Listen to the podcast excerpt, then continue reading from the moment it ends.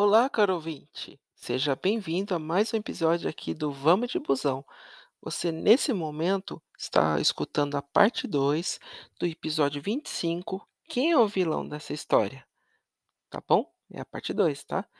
Lá no episódio anterior, na parte 1, que foi liberado para você dia 7 de janeiro, eu, eu contei uma história das companhias aéreas que fizeram como fosse uma guerra tarifária. Várias empresas que hoje, grande maioria, não existem, fizeram grande, assim, um reboliço nas passagens, mas pra como assim? Fizeram grandes promoções, eh, grades de de tarifas aéreas, né, que inclusive prevalece até hoje a questão da da grade de tarifa, que você pode pagar desde a mais cara até a mais barata, dependendo do trecho, dependendo do horário. Então isso já vem lá de trás na questão da da grade tarifária, né. E hoje entra as empresas de ônibus, como é que mas assim, como é que elas entram? Na questão da resposta das às companhias aéreas na questão do do preço, né, melhorando alguns serviços, oferecendo algumas regalias, né, então ele quer retomar o os passageiros, mas as companhias aéreas não quer largar o osso, principalmente uma rota rentável, a mai a mais movimentada do Brasil, entre a capital paulista e a capital carioca, entre São Paulo e Rio de Janeiro. Então, tem pano para manga nessa história. Então, você vai conhecer bastante serviços que foram implantados, então, de forma inovadora, tudo isso ocasionado por causa da concorrência, que eu falei muito no episódio anterior, na parte um, tá bom? Segura as pontas aí, que eu já volto, tá bom? Vamos de busão.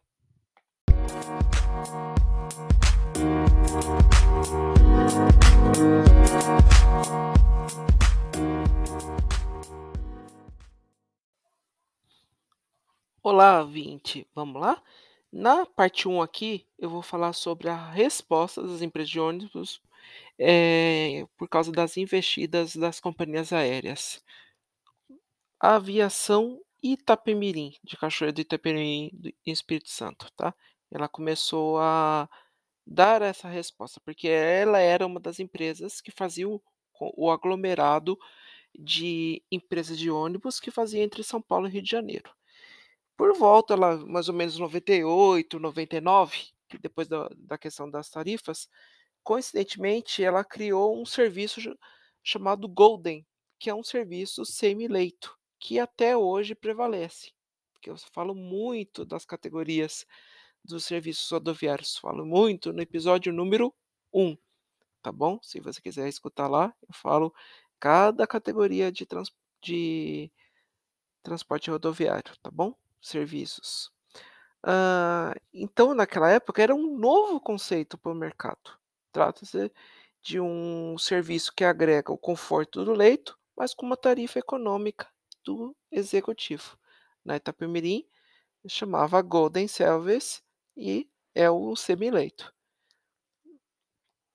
Dos opcionais desse serviço, eh, foi disponibilizado poltronas com capacidade de 42 lugares, com maior espaço entre elas e com uma reclinação maior, tá. Serviço de bordo do tipo do tipo self-service, com água mineral, café, lancheria lancheira, perdão, que é biscoito, torrada, geleia e bombom, tá.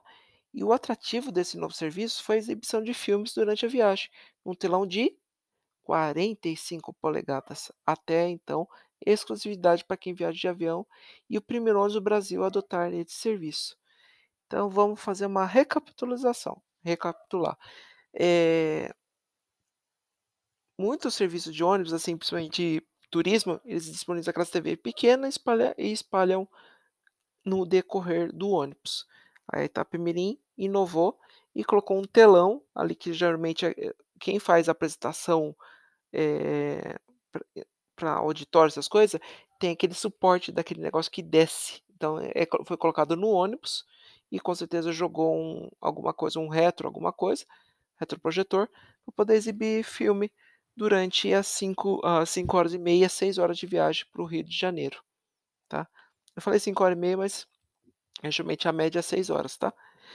Eh, outra coisa, eh, quando eu estava fazendo o TCC, o o o TCC na época, quando foi 2002, 2003, eh, muito professor me questionou sobre o serviço semi-leito, então principalmente mas realmente existe, Rodrigo, assim, então tinha embasamento no caso das empresas de ônibus e hoje ele é uma categoria de serviço rodoviário, inclusive inclusive era inédito, então dava muita dúvida, muita gente conhecia o convencional, conhecia o leito, conhecia o executivo, mas não conhecia o semi-leito. "Mas espera aí, semi-leito é leito", não, semi é de uma coisa quase, né, tem que partir desse desse conceito, né.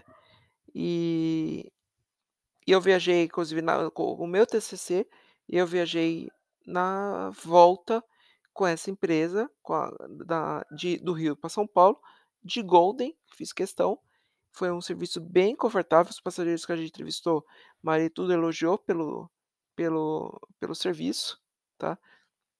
Então foi uma viagem bem gostosa, 6 horas que eu não tanto eu como o o meu colega que fez o TCC comigo, não sentimos. Bem agora, daqui a pouquinho, aguentar os pontos aí, que eu vou falar da bendita resposta que as companhias aéreas começaram a atacar, diante dessa investida de um novo serviço rodoviário, tá bom? Aguenta os pontos aí, que eu já volto, tá?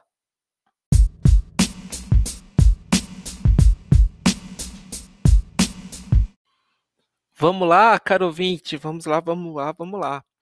Eh, agora você tá escutando a parte 2 aqui do nosso episódio do do podcast "Quem é o vilão dessa da história?", tá bom? Parte 2 da parte 2. Vamos vamos só se situar. Em 1999, eh, eu eu inclusive eu mencionei lá no episódio anterior, eu falava da ponte aérea, né, que tinha a TAM Linhas Aéreas, o nome antigo, TAM Linhas Aéreas, não Latam. Ele recebeu, inclusive, os primeiros lote do da das aeronaves Airbus A319, que fez, inclusive, com que a concorrência entre os modais ficasse mais acirrada, devido de oferecimento de um serviço mais diferenciado, ostentando pela companhia aérea, tá.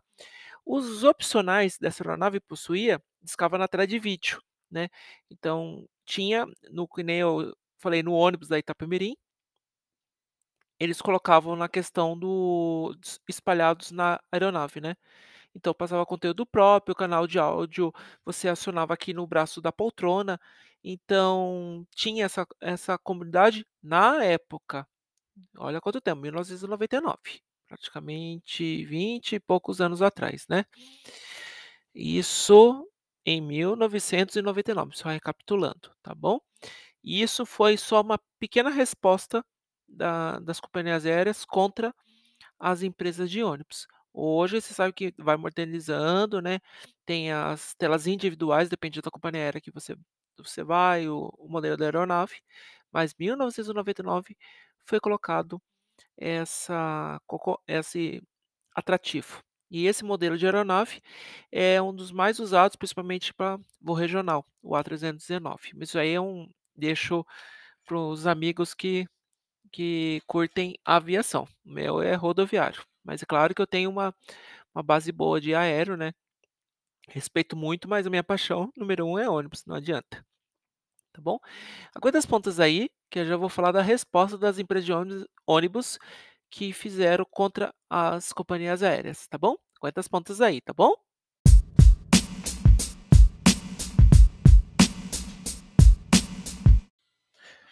Voltei, caro ouvinte, vamos lá então, parte 3 do da parte 2 desse episódio 25, "Quem é o vilão des da história?". Eu tô com essa mania de falar dessa história, é vilão da história. Vamos lá então. Eh, novamente, nessa parte, vamos falar da das empresas de ônibus dando a resposta, então se prepara que a história é longa, tá. Eh, em respostas aos serviços sofisticados do setor aéreo, eh, a Autoviação Me1, que pertence ao grupo da Aviação Cometa, da Expresso do Sul, Rápido Ribeirão Preto, é um aglomerado de empresas, Autoaviação Catarinense também, lança no mesmo ano o o serviço Double Class. Nada mais é que uma é uma adoção de 2 serviços num num ônibus de 2 andares, do Double Decker, onde no piso inferior, ou seja, lá em cima, desculpa, inferior é o de baixo, perdão, corrigindo, encontram-se 6 poltronas-leito, num salão reservado, com água mineral, café e kit lanche, e na parte superior, lá em cima, encontra o serviço executivo com 40 poltronas, tá. Por outro lado, esse foi esse serviço, né, foi disponibilizado para os seus usuários, mas seguinte, vamos explicar a história, né. Senta que lá vem história. Não foi tão simples que a 1001 entrou na rota São Paulo, Rio de Janeiro, tá. Na segunda metade do da década de 90, a empresa recebeu autorização para operar a linha Niterói-São Paulo, porque a a 1001, eh, a sede é em Niterói, ali na na Baixada Fluminense, né, na região metropolitana do Rio de Janeiro. Mas tinha intenção de obter paradas na rodoviária Novo Rio no Novo Rio. Entretanto, não foi autorizado, tá. Porque o o aglomerado de empresas, Expresso Brasileiro, Viação Cometa, que não pertencia à 1001 na época, e a Itapemirim entrou na justiça e falou: "Oi, não deixa não, não deixa não, é nós é, não deixa não". É claro que não vou entrar em detalhe para não dar polêmica, né. E o que aconteceu? Pensou assim: "Epa, que que eu vou fazer agora? Não posso fazer exceção na rodoviária do Novo Rio, que que eu faço?". Que que aconteceu? Que isso é uma praxe que até hoje é feita. Ah, simplesmente fez um serviço diferenciado para os seus passageiros, colocou uma sala de embarque próxima à rodoviária Novo Rio. Não preciso falar mais nada, né, que até hoje acontece isso, uma empresa que não tem autorização para entrar naquela rodoviária, monta uma salinha VIP próxima à rodoviária. O passageiro vai vir de qualquer jeito, vai vir de ônibus, vai vir de carro, vai vir de táxi, na época, hoje é tem motorista por aplicativo, né. E aí, o que aconteceu? Montou essa salinha. Já é seria a 4ª empresa para fazer São Paulo, Rio de Janeiro, hoje são várias, né, mas naquele tempo, perto da década de 2000, dos do ano 2000, desculpa, perto do ano 2000, montou essa sala nas na proximidade da rodoviária Novo Rio, no Rio de Janeiro. E para poder atender a demanda de passageiros que era atraída por esses diferenciais, a empresa, f ofereceu o trajeto entre Rio e São Paulo em aproxima em aproximadamente 5 horas, sem parada. E é uma atualidade, ela voltou às raízes, ela tá fazendo isso, que é o non-stop, né, que a tem uma concorrente lá, que é a da Expresso da Mantina, adotou esse sistema, e aí o grupo foi lá e fez o mesmo sistema. O motorista pega 5 hora e senta o chão na Dutra, né, senta o chão, eh, tô falando sentido, assim, não é abusar da velocidade, mas assim, eh, como não tem parada, que é a parada da geralmente entre São Paulo e Rio de Janeiro, é no Grau de Resende, no Rio de Janeiro, tá. E tem a parada de 20 minutos em teoria, né, mas até, por exemplo, 20 minutos até sair todos os passageiros sa ir para comer, comer, ir no banheiro, voltar esse passageiro gradativamente, meia hora. É teoria 20 minutos, mas entre sair os passageiros e embarcar todos os passageiros, é meia hora no mínimo. Então essa meia hora e ainda por cima eh, indo direto, tem uma redução, né, praticamente fazem 5 horas. Não e essa é uma prática feita atualmente. E outra coisa também que oferecia o lanche e bebida a bordo nos seus modernos ônibus com ar-condicionado, né. Eh, em julho de 98, a chance é através de compra de 2 horários da Aviação Cometa, que posteriormente seria comprado pelo holding que controla a avia Autoaviação 1001. Que "Ah, Rodrigo, o que é holding?". Holding é um aglomerado de empresas, né.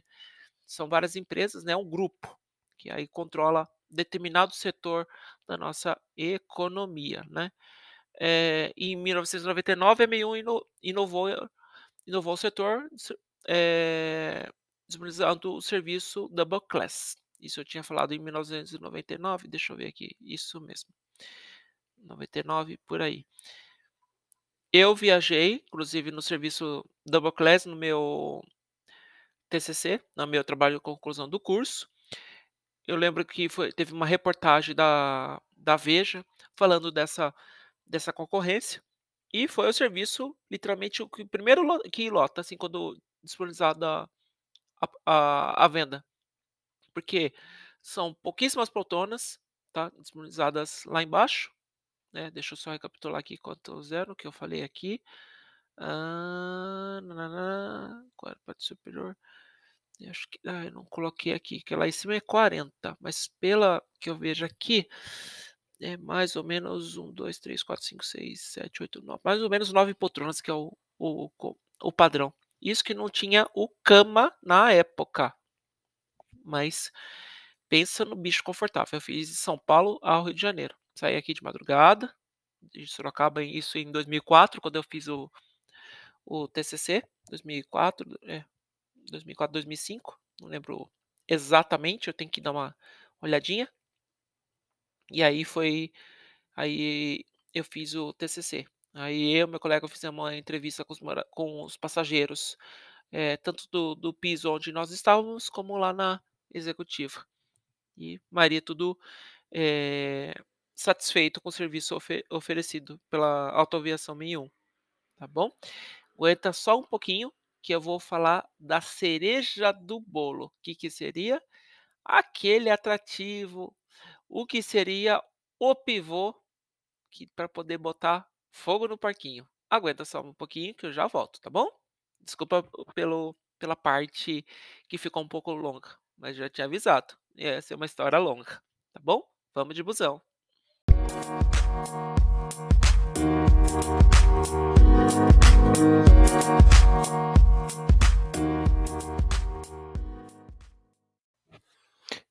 Prometi pra ti, e o que e os e eu vou falar sobre a cereja do bolo. No ano de 2000, seria marcado pela o aparecimento da Gol Linhas Aéreas no mercado aéreo, que seria sentido no setor rodoviário. Em uma reportagem da revista Veja, nessa nessa época, a repórter Thaís Oyama extrai do senhor Nenê Constantino, dono da maior frota de ônibus do Brasil e criador da Gol, como vai ser a a companhia aérea. Vou falar o trecho dessa reportagem. Quando os Boeings de Nenê estiverem no ar, eles vão continuar com as botinas fincadas no chão e grudado na filosofia de custos redu reduzidíssimos. Não pretende servir um mísero pão de queijo a seus passageiros.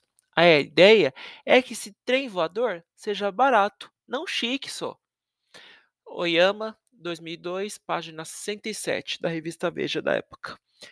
Isso é só uma amostra da concorrência entre o setor rodoviário e aéreo.